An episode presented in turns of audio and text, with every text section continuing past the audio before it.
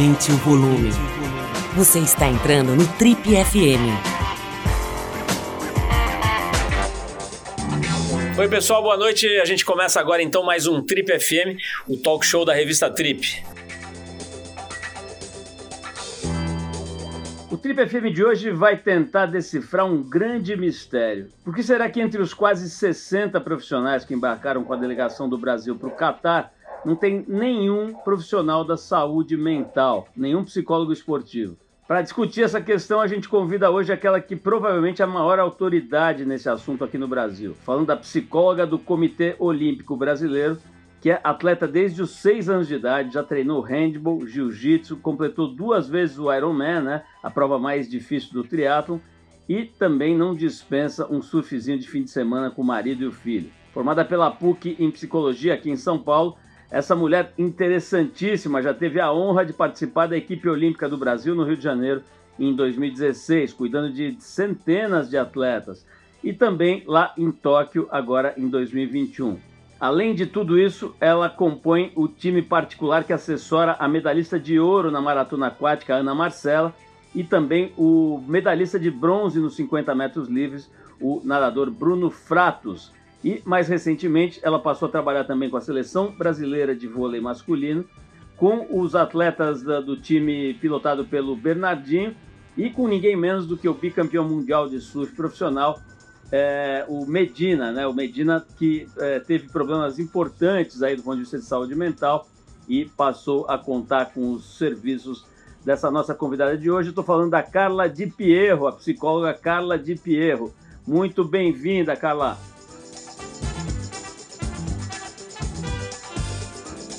Carla, mó barato conhecer você pessoalmente. Aqui a gente acompanha o seu trabalho, principalmente no Comitê Olímpico, né? Fico imaginando o que é ser a psicóloga de uma delegação de um monte de gente, né? Molecada, bastante molecada, né? A gente no auge do seu vigor físico, da adrenalina, da tensão, da cobrança, né? Mas também a gente acompanha o teu trabalho aqui com os nadadores, né? Tem a Ana Marcela, que acho que é uma das maiores nadadoras de todos os tempos no mundo, né? E o Bruno Fratos, que tem essa coisa da idade, né? a coisa do, do, do, tempo, né? enfim, muita coisa interessante. Agora, também conferindo aqui, eu vi que você está trabalhando com Medina, né? que, pô, disparado, um dos melhores surfistas competitivos de todos os tempos no mundo. Tem o vôlei, Bernardinho. Mas eu, eu queria começar, cara, falando um pouco de você, né? A gente bateu um papinho muito rápido aqui antes de começar a gravar, mas já sei que você pega onda, pegava onda de bodyboard desde molequinha, agora está pegando onda de pé na prancha e fazendo treinos com o surf skate, né? o carve. Carla, de onde você vem? Do que você se alimenta? Sabe aquelas coisas de Globo Repórter? De onde vem? Do que Sei. se Me conta um pouquinho de você, por favor. Eu venho de uma família onde meu pai tinha um lado muito intelectual, era professor, doutor pela USP, dava aula na PUC, professor de matemática. O nome dele é professor Cipione de Perro Neto, já falecido hoje em dia. É, e minha mãe sempre teve uma pegada muito do esporte, então a minha vida sempre foi entre essas duas coisas, em querer ser muito boa aluna, porque eu queria muito o orgulho e a aprovação do meu pai, e sempre amei os esportes, sempre adorei a aula de educação física, sempre fui muito boa na, em todas as outras matérias, mas educação física era incrível. Faço esporte desde muito pequena, comecei na natação, passei pelo handball na escola, Uh, fiz jiu-jitsu com meu irmão, que é faixa preta de jiu-jitsu e de judô, e professor de educação física, mestre de jiu-jitsu. Então, o esporte sempre teve muito envolvido na minha vida, sempre me alimentou muito e muito provavelmente formou meu caráter também, de ser muito é, comprometida, determinada, dedicada para alcançar resultados. Então, desde pequena, sempre competi muito. É, descobri o triatlon com 18 anos, desde então eu pratico o nadar, correr e pedalar. É, já fiz dois Ironmans, já fiz vários meio Ironmans por aí também. Hoje em dia treino menos porque trabalho muito mais, né? Não dá para estar tá tão dedicada. Mas o esporte sempre me moveu muito, me ensinou muito. Uh, sempre fui super incentivada para fazer esporte, sempre me dei muito bem e tive vocação para ir bem nas competições, então competia, sempre peguei pódio nas coisas que eu fazia e não tinha como é, não associar o que eu escolhi estudar, que era psicologia, com esporte. E quando eu descobri que eu podia fazer essas duas coisas, eu falei, bom, então é isso, é com isso que eu quero trabalhar. a minha vida inteira. Eu quero ter minha vida envolvida com esporte, eu quero poder ajudar os atletas a estar nesse ambiente que eu gosto, que eu me sinto bem. Pô, Carla, vamos falar um pouco mais dessa tua carreira aí, interessantíssima, de várias modalidades e com performance nos esportes, mas antes eu quero dizer, quero render uma homenagem ao seu pai. Eu fui um péssimo aluno, não por culpa dos livros dele, que eram excelentes, me lembro até hoje, era culpa minha mesmo. Eu fui um péssimo aluno de exatas, mas eu cansei de estudar nos livros dele, que me ajudaram bastante. Então, pô, muito legal saber que você é filha do professor Cipione, que depois virou nome de editora, não é isso? É isso. Ele que fundou a editora Cipione, que depois ele vendeu para a editora Ática e que depois vendeu para uma grande rede aí de editoras. Mas parte do, do, assim, do que eu aprendi com meu pai, que é ser high achiever, né? Assim, ele dizia: você escolhe o que você quiser, mas você tem que ter um diferencial naquilo que você escolher. Então, ele sempre me estimulou muito a entregar o melhor. E o alto rendimento tem disso, né? No alto rendimento, a gente tem que entregar excelência. Então, além do atleta entregar excelência, todos os staffs e todos os profissionais que trabalham com o atleta, eles também estão sob essa pressão de entregar o melhor trabalho possível. Ô, Carla, mas é interessante a gente já entrar por esse tema, né? Porque, como você acabou de falar, né, essa coisa do alto rendimento, das altas metas que você precisa atingir, elas têm gerado em muita gente uma espécie de pane, né? Hoje no mundo do trabalho se fala muito no burnout, né? Parece que na Faria Lima é uma usina de burnout hoje, né? A molecada toda lá enlouquecendo. No esporte não tem sido muito diferente, né? Você está trabalhando agora com Medina, todo mundo que acompanha a carreira do Medina sabe que ele teve um período de dar uma, enfim, da tal da saúde mental entrar em parafuso, né? Ele para parar, para o bonde que eu quero descer né, e de fato saiu do circuito, saiu da competição. E não são poucos os atletas. A gente viu na ginástica, né, na ginástica recentemente, os maiores atletas do mundo pedindo para dar um tempo. Vamos falar um pouco disso. Quer dizer, você com essa pressão toda de ser a melhor aluna, de ter que mostrar o boletim para o professor Cipione e tal, como é que você lida com isso? No, quando a vítima da pressão está do outro lado do balcão. Né? Imagino, por exemplo, como eu falei agora no início, na apresentação, no início do nosso papo, quando você vai com centenas de atletas né, para um outro país, todos eles, cada um na sua realidade, na sua modalidade, debaixo de altíssima pressão, né, como é que faz para encontrar um ponto de equilíbrio entre essa pressão que é um motivador e a pressão que é um destruidor? Está aí o maior foco do meu trabalho, Paulo. É, a gente realmente tem visto não só as pessoas comuns, mas os atletas colapsando, né? Porque uh, eles estão sob efeito de estresse, eles estão sob efeito do estresse físico, porque eles treinam muito, e do estresse emocional, porque eles têm que entregar excelência. E o que a gente está descobrindo, e a psicologia do esporte está ajudando nisso, e hoje em dia a gente fala psicologia clínica do esporte, porque a gente não está ali só para ajudar o atleta a render mais e se motivar e se concentrar. A gente está ali em primeiro lugar para cuidar da saúde emocional do atleta. Porque se esse cara ou essa menina não está bem emocionalmente, não tem como entregar resultado. E se entregar, vai ser um só, porque depois vai ter um custo muito alto. Isso a gente vê em várias histórias, né? Atletas que conseguiram uma performance e nunca mais. Então, muito do meu trabalho é ajudar a organizar o ambiente desse atleta, que inclui família, equipe, treinador, é, e fazer os ajustes que são necessários. Se esse atleta está sobrecarregado, se esse atleta está estressado, ele está deprimido, é aí que a gente tem que atacar. Né? Então, é, não posso falar né, dos casos eh, particulares que eu atendi, porque não posso expor os atletas, mas é isso. Um atleta que está é, super sobrecarregado do ponto de vista emocional, a gente tem que cuidar dele. Né? Não dá para a gente colocar um monte de treino em cima dele, porque ele não vai sustentar e vai ser muito pior. Né? E quebrar a cabeça é muito pior que quebrar o joelho. O joelho a gente vai lá, conserta e faz uma reabilitação que tem um protocolo com início, meio e fim. A nossa cabeça, se a gente deprime, se a gente entra no burnout, vai depender muito de como cada um reage. A gente vai ter que criar um, né, um protocolo particular de como reabilitar emocionalmente esse atleta. Então, eu brinco com os atletas, não vamos quebrar a cabeça, porque dá muito trabalho reabilitar. E às vezes a gente nem consegue. Então, atletas que passaram por situações de abuso durante a infância ou que foram muito pressionados, eles vão ter limitação futura eles vão ter comprometimento na vida. Quem não assistiu ainda aquele documentário do atleta A, das meninas da ginástica e do abuso daquele médico, né? é, americano, vai ver que as meninas até hoje são comprometidas por tudo que elas viveram na adolescência delas. E é isso que a gente quer evitar. Né? A gente quer trabalhar com o atleta, mantendo, apesar da pressão, uma rotina saudável, onde ele tenha descanso, onde ele tenha tempo para ele, onde ele possa tomar decisões a respeito do autocuidado dele.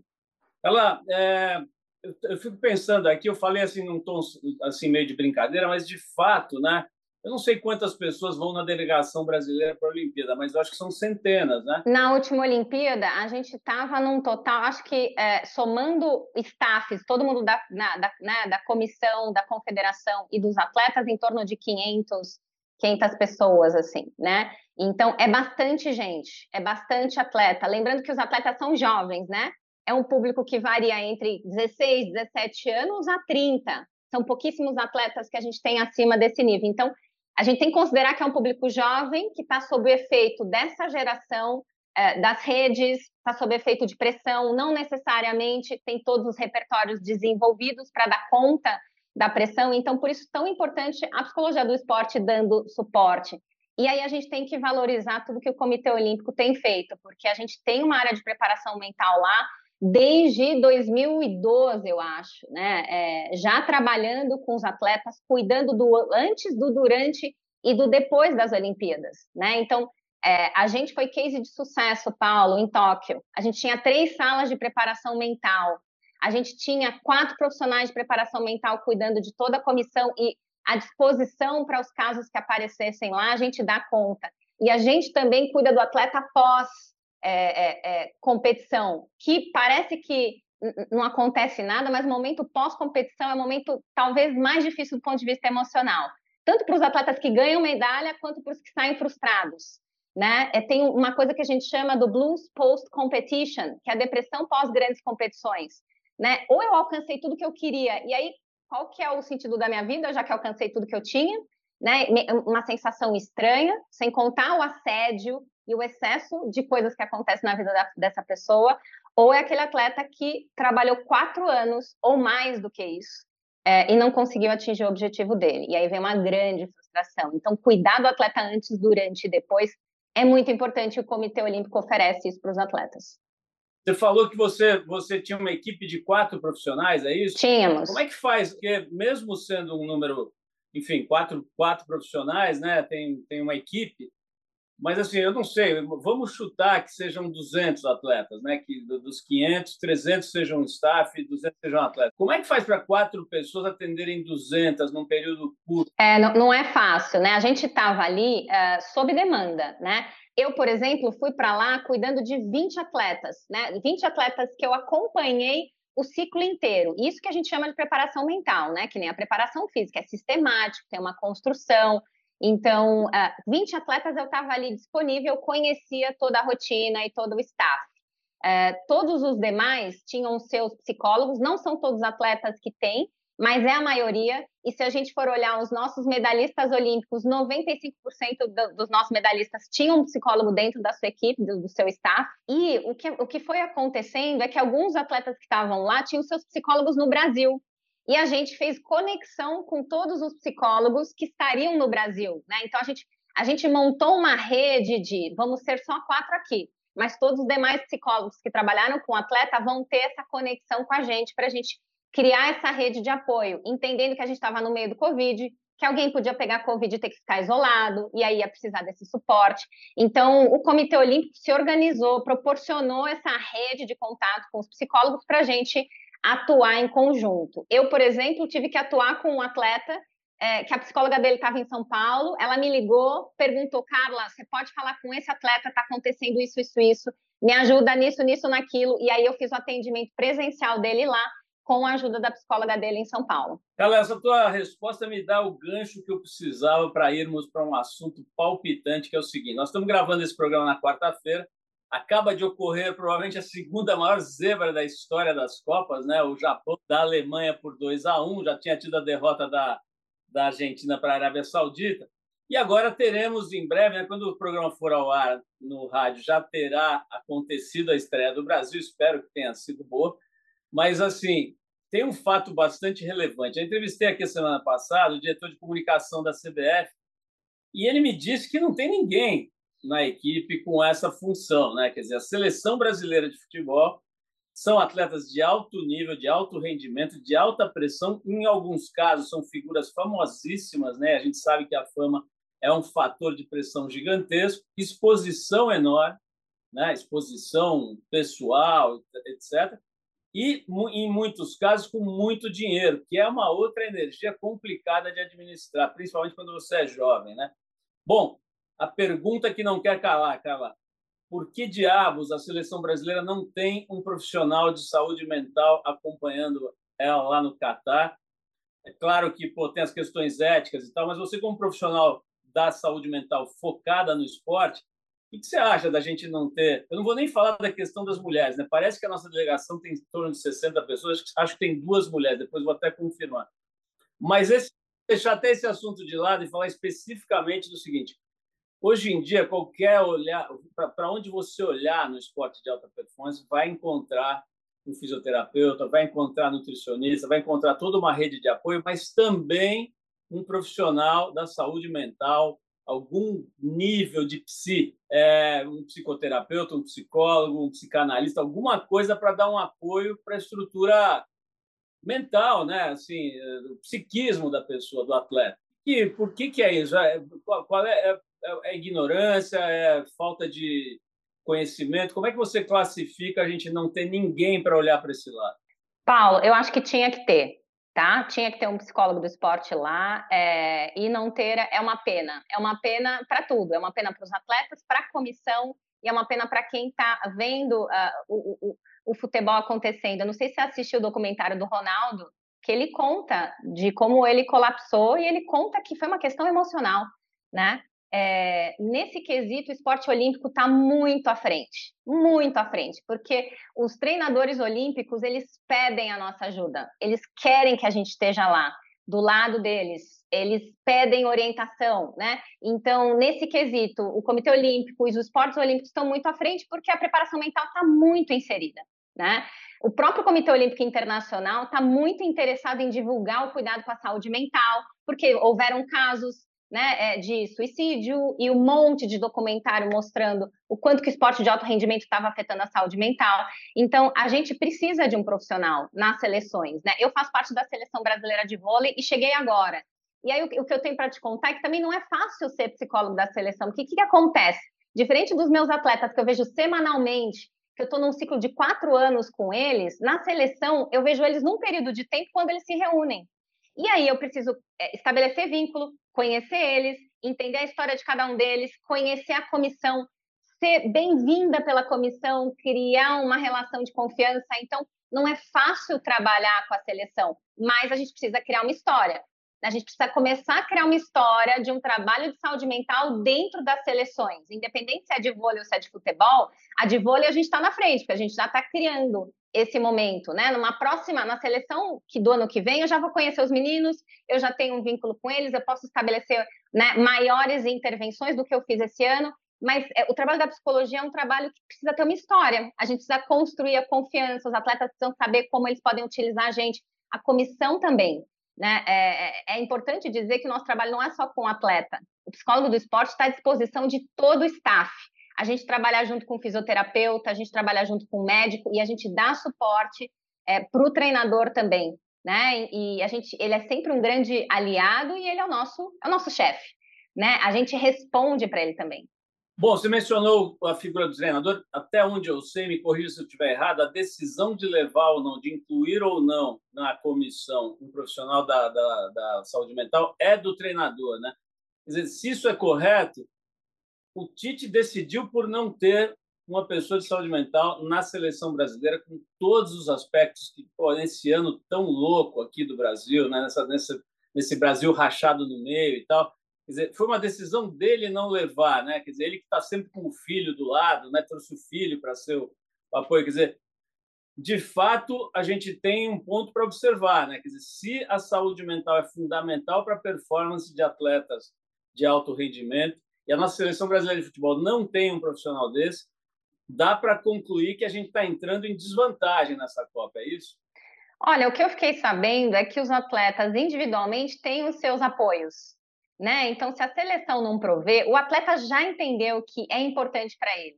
Então, eu estou entendendo que alguns deles têm os seus apoios e os seus profissionais de saúde mental individualmente, tá? Então, acho que isso, isso deve acontecer.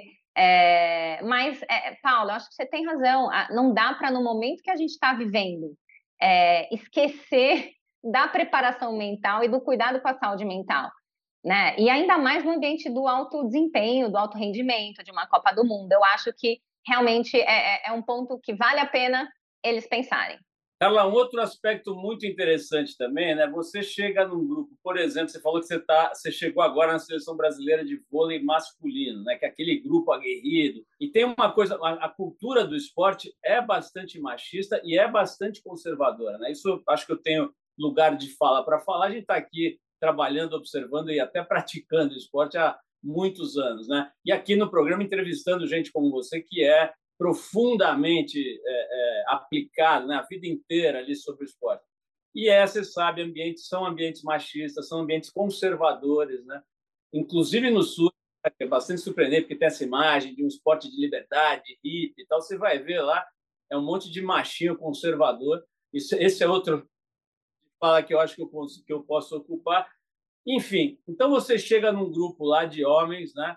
É, Agora, na Olimpíada, nós tivemos aquele atleta né, que assumidamente gay, que postava, me escapou o nome dele agora, mas que tinha que fez todo um trabalho assim bastante é, é, inteligente né, de quebrar esse preconceito com relação ao atleta masculino gay, né, do, das seleções masculinas ser gay, exercer a sua sexualidade, a, seu, a sua orientação sexual, mas enfim, me conta um pouco como é que é chegar você, uma, uma moça, uma jovem, uma mulher, né? Super preparada. Como é que é chegar, cara, e quebrar essa coisa da terra de Malboro, né? Que em geral o clima dos times e das seleções com poder, né? Com força, com uma coisa meio associada ao que se supõe ser o masculino, né? Me conta um pouquinho como faz para quebrar. Qual o seu segredo aí para quebrar essa coisa do, do ambiente cuecão? Paulo, é, na verdade foi um processo tudo isso, né? Eu passei por várias etapas.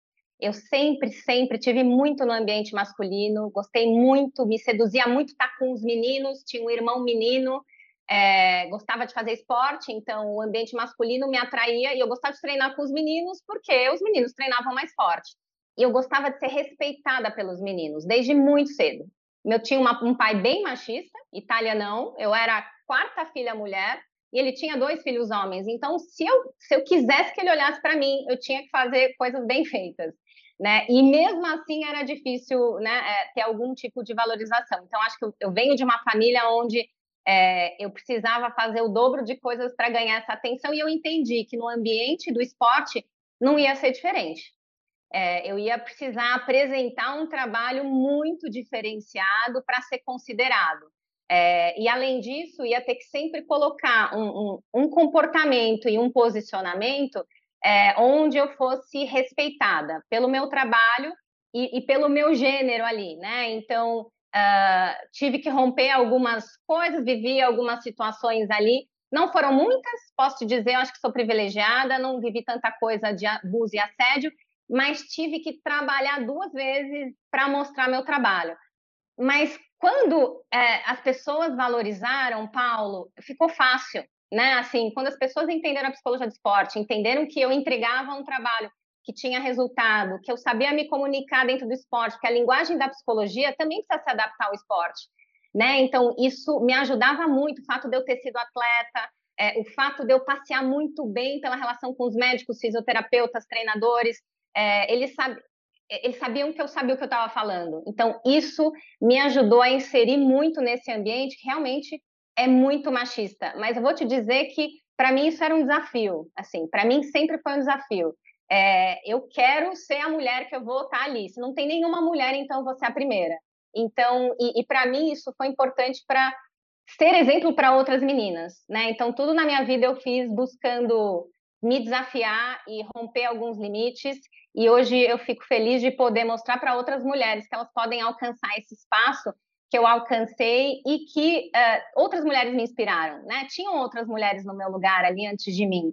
e que puderam também é, me ajudar a chegar onde eu estou. Vamos falar então da sua atuação diretamente com mulheres também, para ver se, o que, que muda nisso. Né? Você faz um trabalho pessoal com a Ana Marcela, que eu acho que é uma das maiores atletas de todos os tempos do Brasil, né? uma nadadora. Bom, medalha de ouro na Olimpíada, não precisa falar mais nada, né? mas ela, ela realmente é considerada um fenômeno aí. Né? Eu não conheço exatamente a biografia dela, mas imagino que ela seja de origem bastante humilde, né?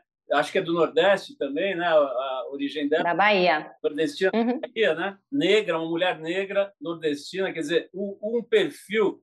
Ela não tem, não obedece aquele padrão esbelto da Victoria's Secret, né? O corpo dela, aquele corpo forte com uma, com uma constituição bastante peculiar ali para enfim, é todo um, um, um, desenho de pessoa né, que não obedece aos padrões que se imagina quando se pensa numa nadadora olímpica. Né? E tem esses resultados fenomenais. Numas provas que são provas de altíssima uh, exigência física. Né? Não, não, consigo nem imaginar o que é um corpo humano passar por aquele tipo de, de uh, esforço, né? das, da, das travessias e tudo mais.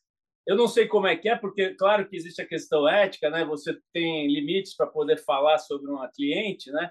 Por outro lado, é uma figura pública, um atleta, uma, uma, uma figura idolatrada nacionalmente. Me conta um pouco, Carla, de, de, que planeta vem essa mulher fenomenal e como é trabalhar, como é trabalhar com essa genial nadadora Ana Marcela? Ana Marcela acabou de ser ex-campeã mundial da Copa né, de maratonas aquáticas mundial. Ela é, assim, Paulo, ela é provavelmente a nossa maior atleta, assim. Ela é realmente muito fora de série. E foi muito curioso, porque eu só entrei no Comitê Olímpico por causa da Ana Marcela.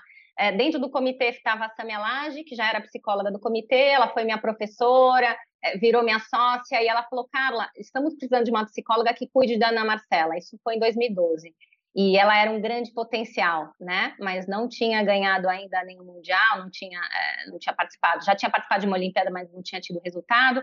É, e eu comecei a trabalhar com a Ana e foi, foi assim que eu comecei a trabalhar dentro do Comitê Olímpico e, e iniciei um trabalho com ela uh, que começou muito com a família. Ela era bem menina, então era um trabalho de acessar muitos pais, orientar os pais Uh, e a gente fez um, né, um, um, vínculo muito bacana. Eu tive com ela ontem, ela acabou de fazer uma cirurgia no ombro, tenho sessão com ela hoje, e a gente tem um, um trabalho de muitos anos juntas. É interessante você perguntar sobre as mulheres, né? Eu gosto muito de trabalhar com os homens atletas e não tenho nenhuma dificuldade com eles, mas eu gosto ainda mais de trabalhar com as mulheres porque eu, eu consigo sentir o que elas sentem, né? No sentido. É, seja da questão uh, de, de ser mulher e ter que fazer mais para se sentir reconhecida, seja quando eu consigo fazer uma leitura da situação e mostrar para elas, olha, aqui você precisa usar o seu protagonismo e se você não se colocar e se você não, né, não se fizer perceber, ninguém vai perceber, né? Então, com as meninas tem uma coisa muito interessante e, por exemplo, eu comecei a trabalhar com o Bernardinho esse ano e quando ele me contou e, e ele foi super humilde, ele falou, Carla, é, preciso da sua ajuda né? Eu tô com problema com as minhas meninas. E aí fui conhecer a equipe dele, conhecer as meninas, e, e a, a, comissão dele é só, uma, é só homem, né? Preparador físico, só tinha homem, e a comissão dele é uma comissão antiga, porque ele, é, ele tem uma lealdade com os staffs dele, é todo mundo 50 a mais.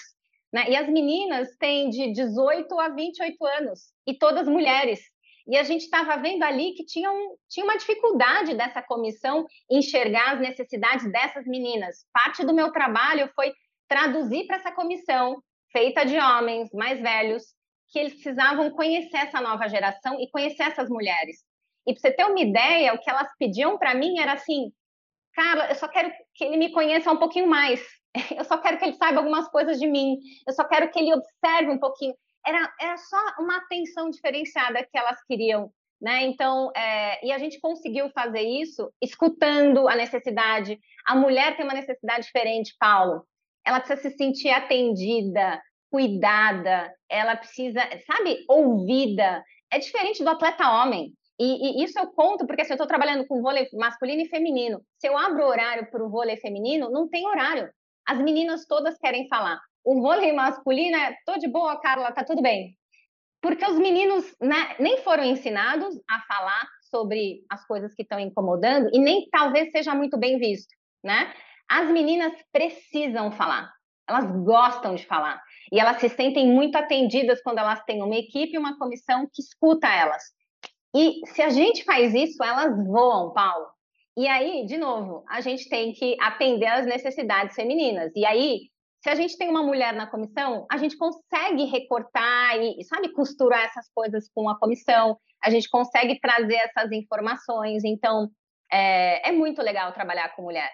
Ela, é, você tocou num ponto interessante que me faz lembrar de uma das grandes questões, talvez uma questão central do feminismo, né, que se é que, que são essas são características do gênero ou se são construções sociais, né? Será que as mulheres realmente precisam mais conversar ou elas foram tratadas de uma forma que as deixou com essas carências ou que as colocou num lugar um pouco mais frágil, que elas precisam ser ouvidas, tal? Você como profissional da, da, da, da saúde mental, você sente que isso é uma construção, é mais uma construção social ou seria uma característica do gênero? Por exemplo, a, a, a, Ana Marcela é muito parecida com as meninas do vôlei ou são, ou são é, no, no, melhor sentido da palavra, são bichos completamente diferentes? Né? Bom, me, me conta um pouquinho sobre esse aspecto aqui do, do, vamos dizer assim, do entendimento do que, que é o feminino.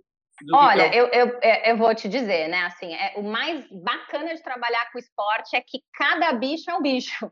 E eles são, elas e eles são completamente diferentes. Mas a cultura da modalidade, ela realmente, ela instala algumas coisas, né? Então, eu também trabalhei com as meninas do rugby, da seleção de rugby. E Paulo foi incrível, porque elas têm, eu acho que pela cultura do rugby, elas desenvolveram um negócio de aguerrida, de lutar, de correr atrás dos objetivos dela, que, delas, que é, é muito incrível. Era muito gostoso de trocar ideia com elas, né? É, já, por exemplo, é, não é o caso da Ana Marcela, mas a natação, ela é um esporte mais de elite. Então, se você for cuidar dos atletas né, é, da seleção, você vai ver que são, são meninas que não, não são iguais às meninas do rugby, né? É, a Ana Marcela é uma menina completamente diferente. Ela vem lá do Nordeste, ela sai de uma condição socioeconômica baixa para conseguir levar a família dela aqui, né, para São Paulo e para o mundo. E, e ela, ela, é completamente diferente, né? Assim, ela é, é, é, um nível de resiliência, de luta, de desafio que, assim, eu, eu vi pouco em, em, em, algumas atletas. E é um esporte individual, né? Diferente da modalidade coletiva, que você pode ter ajuda é, e essa relação de interdependência. Na Marcela tem que dar conta sozinha das coisas dela. É, mas, ao mesmo tempo, ela é doce, ela é calma, ela é, sabe? ela é querida com todo mundo que está ao redor dela.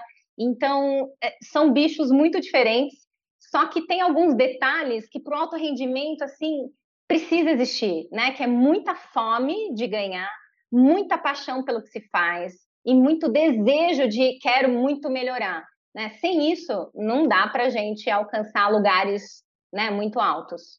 Ela, vou pegar outro ponto assim que é bastante polêmico e ao mesmo tempo muito interessante, né?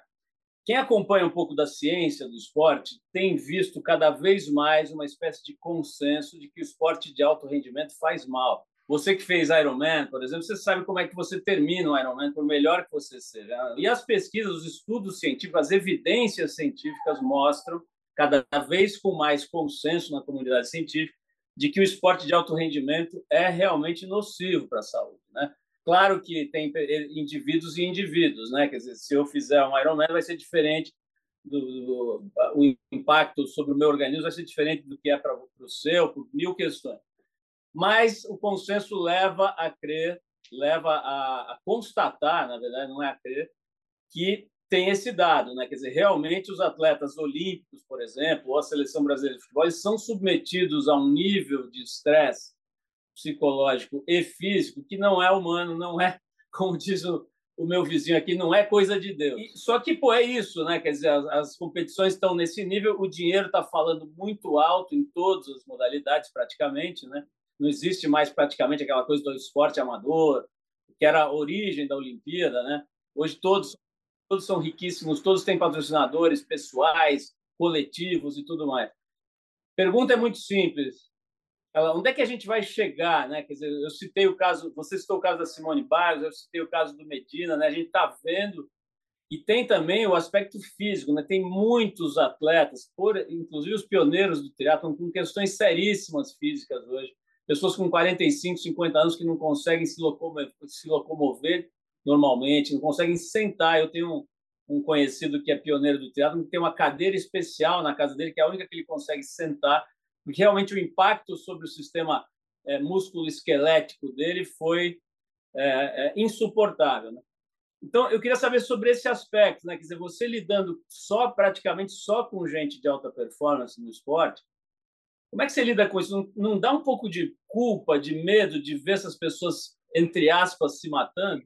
Paulo, ótima sua pergunta. E eu tenho uma coisa para te contar. Assim, Parte do meu trabalho dentro do alto rendimento é quebrar paradigma. E eu vou te contar o que eu já falei em várias entrevistas. Está ultrapassada a ideia do no pain, no gain. Todos esses seus amigos que estão né, é, comprometidos por causa do que eles fizeram, hoje em dia eles teriam uma vida diferente. vou te contar por quê. Primeiro, porque a gente tem uma ciência que mostra para gente que o recovery e a recuperação é tão ou mais importante do que o treino. E hoje em dia, quando a gente fala em alto desempenho, a gente está falando em ciência. A gente tem métodos para controlar controle de carga, para controlar estresse de atleta físico e emocional. A gente tira o sangue do atleta para entender se ele está sob efeito de estresse e como que está a vida dele bio, né, biologicamente falando. E um bom trabalho no alto rendimento tem que cuidar disso e equilibrar isso. Não tem mais essa de eu vou quebrar o atleta para ele ter o resultado. Ah, Carla, ah, isso não é verdade. Olha, se não é verdade, a gente está tentando mudar. E eu estou tentando mudar com o meu discurso, e é isso que a gente está implantando dentro das nossas equipes. Né? A gente não quer um atleta machucado. E o atleta, hoje em dia, ele tem noção que ele pode e ele deve tomar decisões que têm a ver com o autocuidado dele. Quando a Simone Biles não compete, ela sabe desse direito. Ela vai lá e fala: não vou fazer a qualquer custo, né? Então, parte do que a gente está ensinando os atletas e ensinando esporte de alto rendimento é: não é para ser a qualquer custo. E essa é a frase que eu aprendi dentro do COI e que eles me pediram para multiplicar. Não precisa ser a qualquer custo. É possível ter alto rendimento, ter performance é, e duradoura, cuidando da saúde física e saúde mental do atleta. E aí eu preciso de pessoas que vão estar tá comprometidas com isso. É fácil? Não é, porque tem sempre alguém querendo apertar né, ali para o atleta render. Mas o que eu posso te dizer é que dentro das equipes onde eu trabalho, eu sou a primeira pessoa a falar: esse atleta não está bem mentalmente, ele precisa de descanso, a gente precisa parar, a gente precisa reorganizar a vida dele, ele precisa ajustar o repertório que ele tem para dar conta de pressão, senão a gente vai perder ele. Tá? Então, é isso que a gente tem feito hoje. E por isso que tem muito propósito no meu trabalho. Eu amo o que eu faço. Porque eu estou tentando plantar dentro de um ambiente que é hostil e competitivo, saúde física e mental. E tem vindo um monte de gente junto comigo, Paulo. E eu tenho, e, e mais do que isso, eu fico feliz em ensinar os atletas que eles têm esse direito. Eles podem dizer não, para depois eles voltarem. Foi o que o Gabriel fez. Eu não vou competir agora, eu não estou bem vai ser ruim para mim, eu corro risco. A Simone Biles a mesma coisa. É, você imagina o esporte dela, tudo que ela faz, as acrobacias, se essa menina não tá bem e cai de cabeça, ela pode morrer. O Gabriel, a mesma coisa, ele entra numa onda de não sei quantos pés, o que, que acontece se essa pessoa não tá bem emocionalmente? Ela corre riscos, né? Então, ensinar os atletas que eles têm direitos e que eles têm que levar em consideração a saúde física e emocional deles é o meu propósito. E é isso que eu tenho feito e por isso que eu sou muito, muito grata com o meu trabalho. Muito legal, Carla, você citar, você mostrar que você está indo por esse caminho e, e, até citar os exemplos. Né? No caso do surf, você falou do Medina pegando onda de, de enfim, perigosíssimas, não só pela, pelo tamanho, mas pelas características né, do local, da bancada, etc., correndo o risco de morrer mesmo. Né? A gente tem o caso do Andy Irons, né, que é famosíssimo, né, que mundial várias vezes e que faleceu. Evidentemente, isso é comprovado né, por conta da, de questões psíquicas. No caso dele, um pouco diferente, ele tinha uma patologia mesmo, né? mas assim, é, entre aspas, se matando mesmo, né? com drogas e remédios, etc. E, pô, o cara foi ele, gênio do esporte, terminar numa espécie de overdose num quarto de hotel, se não me engano, no Texas, é uma coisa muito triste, né? E, e tudo a ver com o que você estava dizendo. É, eu queria saber o seguinte: a gente falou no começo do papo, né? Eu falei sobre a exposição que esses caras têm hoje, né? Porque era muito diferente. Pega um nadador, sei lá, da Olimpíada dos anos 50, o cara ia para lá, não, não, tinha nem jornal, ele nem sabia o que estava acontecendo no Brasil, uhum. né? Nem precisa ir tão longe. Até recentemente, na Copa do Mundo, eu estava conversando com o diretor de comunicação da, da CBF, ele disse, olha, recentemente era só não deixar chegar jornal na concentração. Era simples assim, né? Hoje você vai fazer o quê? Você vai amarrar os caras e roubar o celular dele? Então, é, é, nós estamos numa realidade bem louca, né? bem diferente. E, e você vê que os atletas, é o caso do, do Gabriel Medina, é o caso de, das grandes figuras do vôlei, eu acredito, e de, de muitos outros atletas, né? eles têm uma exposição gigantesca. Uhum. Né? Você pega, por exemplo, enfim, o filho do Bernardinho, mesmo, a gente estava falando do Bernardinho, né? Um, é um atleta super conhecido e super presente nas redes sociais. É, uhum. citar muitos exemplos, mas essas figuras vão virando superstars, né? Parecem rockstars. Assim. Medina chega num shopping center e para o shopping center hoje. Celebridade. E, celebridade, exatamente. E muito exposto, né? Quer dizer, você sabe que ele brigou com a mãe, você sabe que ele vendeu a, a, o instituto, você sabe tudo o que acontece, queira ou não, né? E isso é muito destrutivo, né, para vamos dizer para a condição, para a inteireza de um ser humano, né? Uma outra coisa que eu falei também que é muito potente para destruir gente é excesso de dinheiro, né? Uma quantidade grande de dinheiro, né? Existem muitos estudos científicos sobre isso, de que a partir de um certo volume de dinheiro, aquilo que vai se tornando benefício, você vai conseguindo uma condição melhor de alimentação, de moradia, de transporte, de tudo isso, de saúde, a partir de um certo ponto começa a virar um complicador, né? E a gente tem figuras no esporte hoje que são literalmente multimilionários, né? E não é um ou dois. O que, que você acha que é mais nocivo para os nossos atletas hoje, para as pessoas em geral, mas especialmente para os atletas? A superexposição ou o excesso de dinheiro? Sem sombra, sombra de dúvida, a superexposição, Paulo. É, a vida deles é vigiada, eles são acessados através do Instagram ou qualquer outra rede, eles sofrem críticas ou elogio. A gente é muito mais suscetível à crítica, né? Pode vir 10 elogios, a gente vai olhar para a crítica.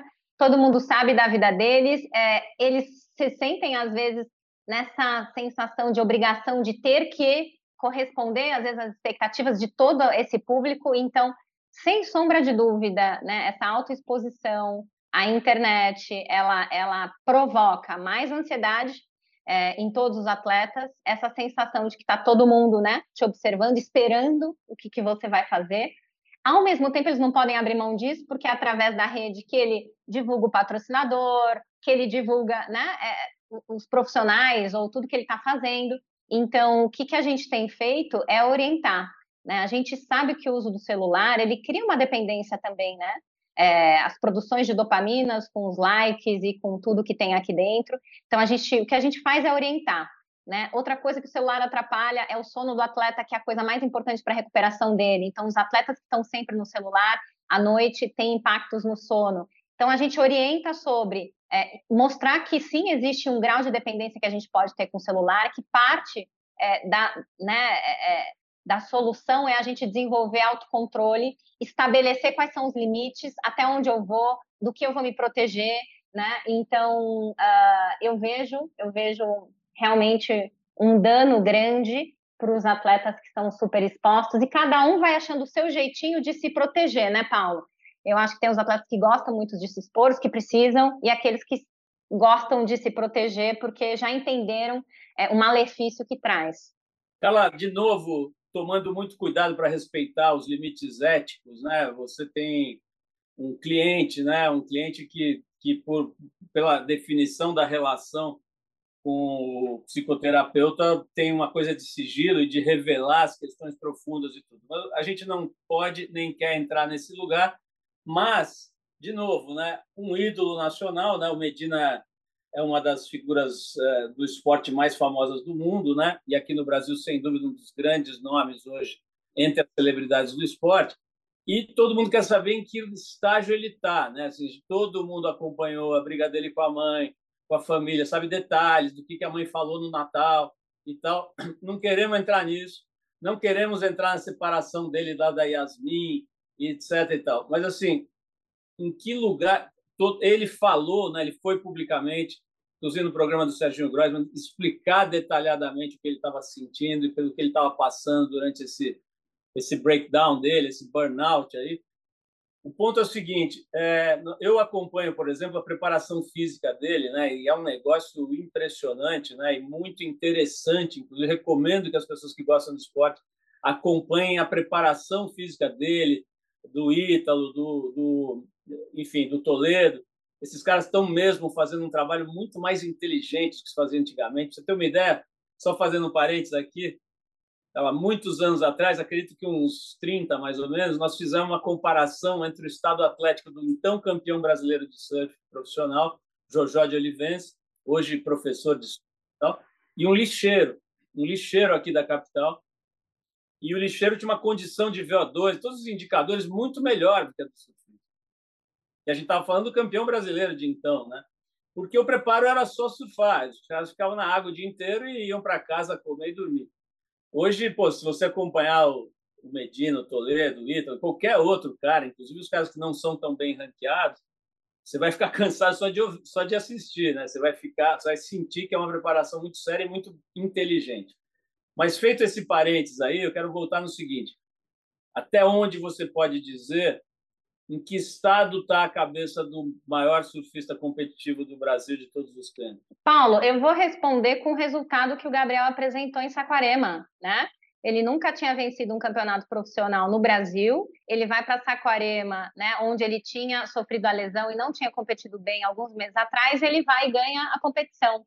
Né? Ele leva toda a equipe dele, de todos os profissionais, uma semana antes para fazer um training camp né, para cuidar da parte física, da parte mental, é, e, e, ele, ele mostra que ele está é, profissionalizando tudo, né? Já, já é um grande profissional, mas que ele está cuidando de todas essas áreas. Eu acho que isso é muito legal, né? Isso diz muito sobre o momento do Gabriel, né? É um momento onde ele está cuidando de todas as áreas, ele alcançou, né, um resultado importante, ele está se preparando para o que vem pela frente, né?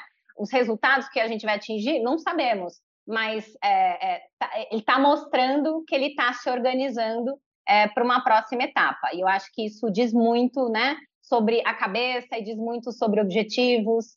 Ela, você citou quando estava falando da, da Ana Marcela, e outros momentos, acho que também, a importância do trabalho com o entorno do atleta, né? não é só o indivíduo. Né? Então, você falou de família, por exemplo. Como é que é quando vai cuidar de alguém que está rompido com a família. Né? Não sei se esse é o caso do Gabriel hoje. Tem a, a mãe dele estava lá na praia, acho que ele está se relacionando um pouco melhor. Mas um, não é esse o assunto. Aqui. O assunto é o seguinte: como é que é quando você vai cuidar de alguém que está numa crise profunda com a família? Isso evidentemente desestrutura qualquer um, mais ainda uma figura que é submetida à pressão fora do razoável. Como é que você faz quando isso acontece? Você consegue conectar o cara de alguma maneira sem que a, que a, que o, a rede de apoio mais íntima esteja presente? Olha, é, esses casos são os casos que a preparação mental, a psicologia do esporte mais ajudam, Paulo. Né? Porque é, o atleta, ele não é só um atleta, ele é uma pessoa. E quando ele vai competir, ele leva tudo. Ele leva tudo o que está acontecendo na vida dele, pessoal, particular, financeira, é, parte física. Então, o trabalho da psicologia do esporte não é só com o esporte, é com o atleta de uma maneira geral, é com a vida do atleta. Se a gente tem acesso à família, a gente vai cuidar da família, orientar a família. E esse é meu trabalho. Né? É, o trabalho para as Olimpíadas de 2016 foi mais orientando a família da Ana do que a própria Ana Marcela. Né? Hoje em dia, a gente fala muito pouco, porque a gente construiu algo tão bacana juntos, né, com a família, que né, às vezes a gente só troca uma ou duas informações. Uh, mas o trabalho da psicologia é, é, com a namorada, é com o namorado, é com a mãe, é com o pai, às vezes é com os irmãos, é, é com todo mundo que impacta emocionalmente no atleta. E se essa pessoa tá, né, ela não está tendo contato com essas pessoas, o trabalho vai ser com relação a tudo isso que produz nessa pessoa, né? Então, assim, isso te incomoda, não incomoda? Te ajuda ou não te ajuda? Como que a gente vai usar isso aqui a seu favor e como que você vai lidar com essa questão que é uma questão da tua vida, né? Então, é óbvio que vai ser tema de preparação mental, né? É, e que vai ser muito cuidado, né? Então, quando as questões são pessoais, aí que a gente cuida ainda mais e deixa ainda mais no sigilo. é, porque o, o que mais ajuda a um trabalho de preparação funcionar, Paulo, é a relação que você estabelece com o atleta. E essa relação precisa ser de extrema confiança. E para a gente ganhar essa confiança, a gente tem que ser capaz de manter sigilo né, e de cuidar dessa relação. Então, é assim que a gente faz com os atletas. Carla, agora vamos, vamos para a questão mais difícil dessa entrevista, que é o seguinte: você não existe, né? Porque assim, uma pessoa com essa clareza de raciocínio, com essa assertividade, que faz jiu-jitsu, handball, completa duas vezes o Ironman, que atende o Gabriel Medina, Bernardinho, a seleção brasileira de vôlei masculino, o, a Ana Marcela, o Bruno Fratus, 21 anos fazendo a revista TPM, estudando a questão do feminino. Talvez a única certeza que a gente tem é o seguinte: a mulher não dá conta de todos os papéis que são, é, vamos dizer assim, exigidos, entre aspas, dela. Né? Uhum. Me conta aí, você é mentirosa ou realmente você encontrou o segredo máximo, assim, decifrou o teorema fundamental? Olha, Paulo, eu acho que eu sou muito parecida com outras várias mulheres, né? Eu, desde muito cedo eu faço muita coisa é, e eu gosto de fazer muita coisa e tem horas que eu tenho que fazer escolhas onde eu vou colocar mais a minha energia. O meu filho já tem 21 anos de idade, eu morro de orgulho dele, está estudando nos Estados Unidos, tem bolsa porque é jogador de futebol.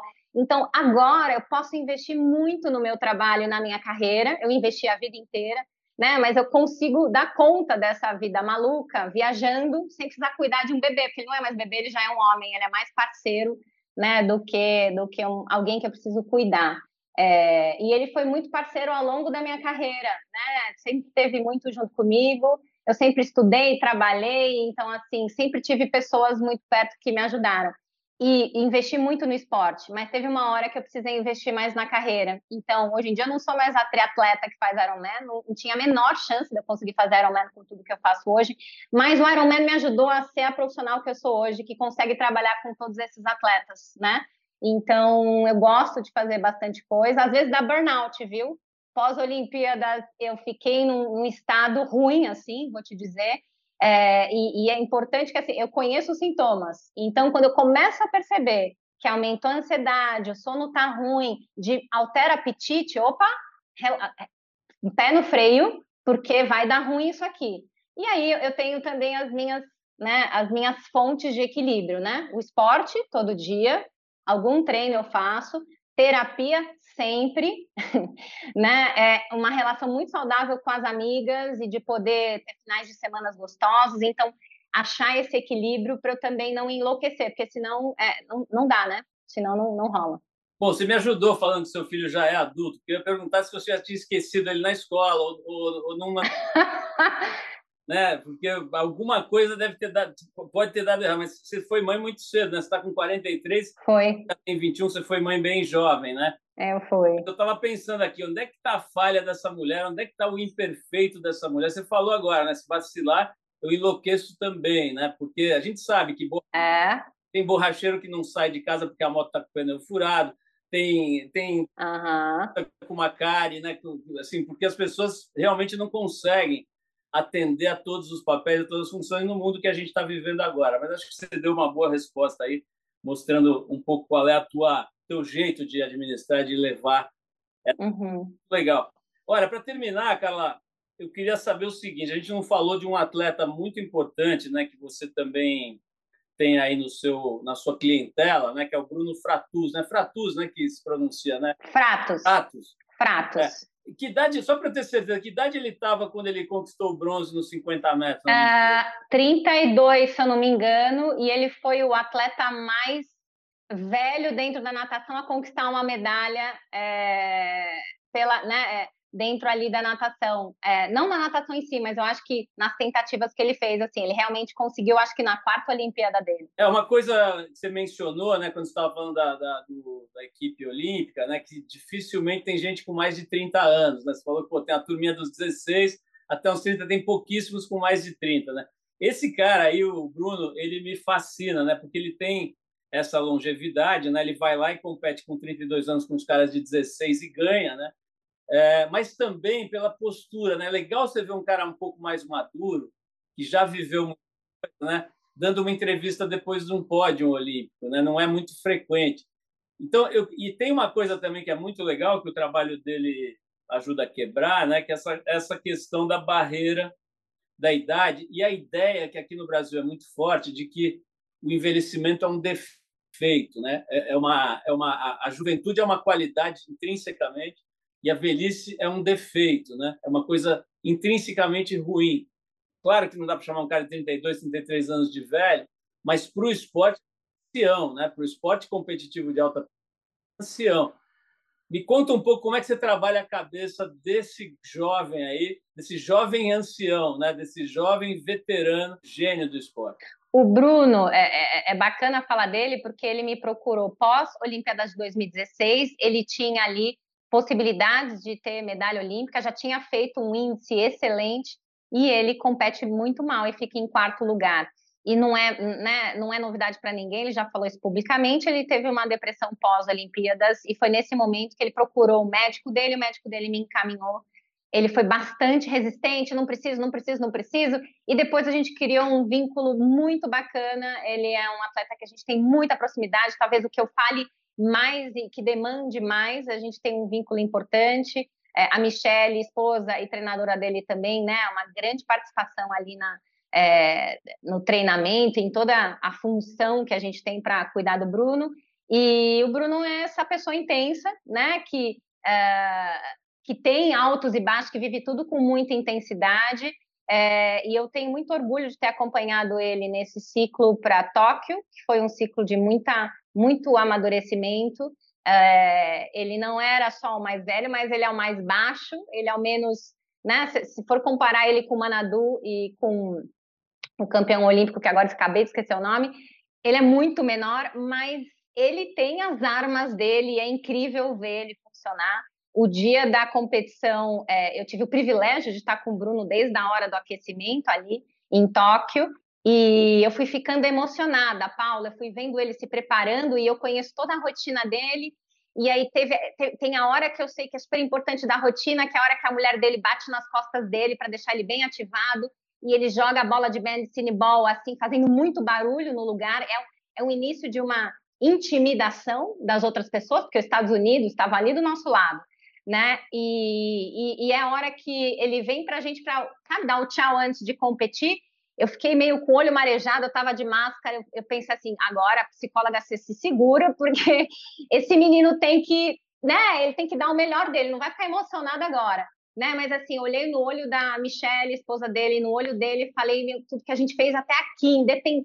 eu não falei, tá, mas eu pensei, independente do resultado, eu estou feliz com tudo que a gente construiu como equipe, e foi muito louco para mim assistir a prova do Bruno, porque eu, eu nunca me organizei em como comemorar a medalha dele. Eu só me organizei em como deixar ele pronto para subir no pódio. E, e, ele ganhou a medalha e foi incrível é, poder abraçar a Michelle naquele momento, mas eu, meu cérebro deu uma bugada porque eu não, não tinha me preparado para o que, que eu ia fazer depois disso. E aí eu queria vê-lo, e aí eu esqueci que tinha doping, que tinha premiação. Eu me perdi, quase que eu perdi a premiação, porque né, eu, não sabia o que fazer ali direito. E, e foi muito emocionante ver ele subindo e ver ele comemorando mais do que os outros meninos que ganharam medalha de ouro e de bronze. Foi um trabalho assim coroado. E assim, a gente ralou muito juntos, Paulo. Foi um trabalho assim muito de cara, a gente venceu juntos. Então, isso é mais bacana, apesar da modalidade ser individual, a gente trabalhar em equipe também. O Carla, eu, olha, eu adorei te conhecer, adorei mesmo, assim, foi um papo muito, muito gostoso. A gente estourou o tempo aí, mas eu nem percebi, porque quando a conversa é legal, é, é, é isso que acontece. Você tem um trabalho muito, muito interessante mesmo, acho que é um privilégio, né? Imagino como seja legal, como deve ser legal compartilhar da intimidade mesmo, né? Das imperfeições e da e da, da, da existência mesmo de figuras tão especiais, né? E tão é, interessantes né, nos seus psiquismos, nas suas performances, nos seus, nos seus sofrimentos. Né? Então, parabéns aí por essa formação tão legal que você teve, né? É, tanto no esporte quanto no, no mundo acadêmico. Né? Você se formou em psicologia pela PUC e tem toda essa, essa trajetória no esporte, desde o seu pai, né, como professor. Então, muito legal ver uma mulher tão preparada. Né? Eu só lamento uma coisa, cara. Você não está nesse momento no Catar conversando com o nosso amigo Neymar e com o próprio Tite, né, que deve estar numa pressão louca, né? Uhum. Enfim, realmente lamentável. Eu estou meio brincando, mas falando sério também, né? Lamentável que a nossa seleção tenha tenha aberto mão, uhum. né, de fundamental. Mas é legal saber que você está lá com a equipe olímpica, com o Bernardinho, com o Medina, com todo esse povo aí, com a equipe masculina de vôlei, Bruno Fratos, Ana Marcela e um monte de gente legal. Parabéns pelo teu trabalho de verdade. Fiquei bem contente de te conhecer, de saber que tem uma pessoa tão preparada aí cuidando dos nossos atletas, né? Obrigado, viu, Carla? Eu que agradeço, Paulo. Sou fã da Trip desde os meus 17 anos, escuto você desde sempre na Rádio Eldorado, então para mim é, um, é uma honra estar aqui participando. Você ouviu mais uma edição do Trip FM, uma produção da Trip no ar há mais de 37 anos. Direção e apresentação, Paulo Lima. Produção, roteiro e edição, Adriano Conter. Se você quiser ouvir outras entrevistas das edições anteriores do programa, é só acessar o tripfm.com.br. Ou também pode procurar a gente na plataforma digital onde você costuma ouvir seus podcasts preferidos. A gente está em todas, Deezer, Spotify e outras. Semana que vem a gente volta com mais uma conversa boa aqui no Trip FM. Abração e até lá!